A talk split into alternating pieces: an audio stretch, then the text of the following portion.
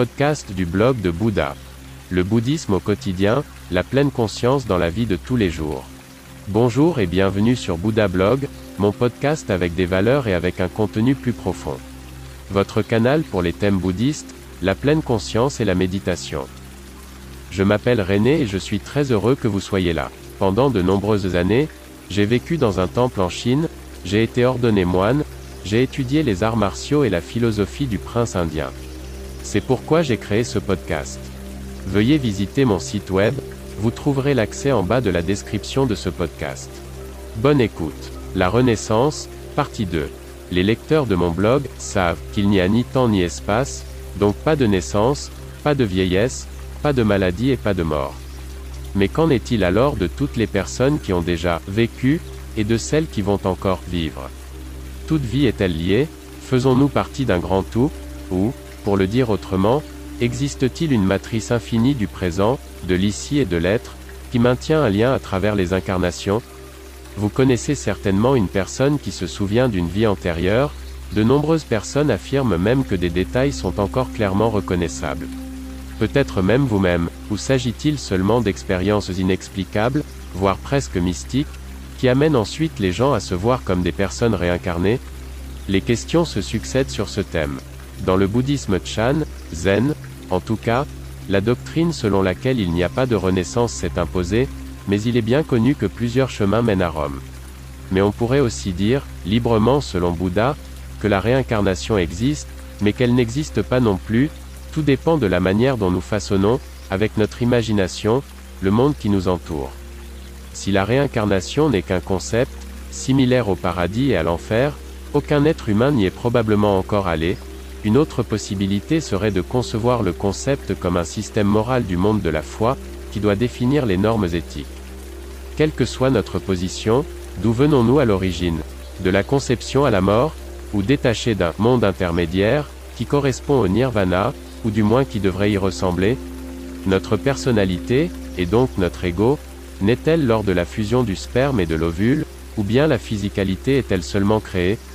Encore plus de questions, toujours pas de réponse. Se pourrait-il que le nirvana soit ici, sous notre nez en ce moment, mais que nous ne soyons pas en mesure de le voir? La philosophie du bouddhisme Chan, Zen, n'établit pas non plus de manière contraignante qu'il ne peut pas y avoir de renaissance, comme toujours les érudits se disputent, selon la doctrine Chan il n'y a rien à gagner, ou à perdre, puisque de toute façon rien n'est, et ne peut être, permanent, c'est pourquoi rien ne nous appartient de toute façon.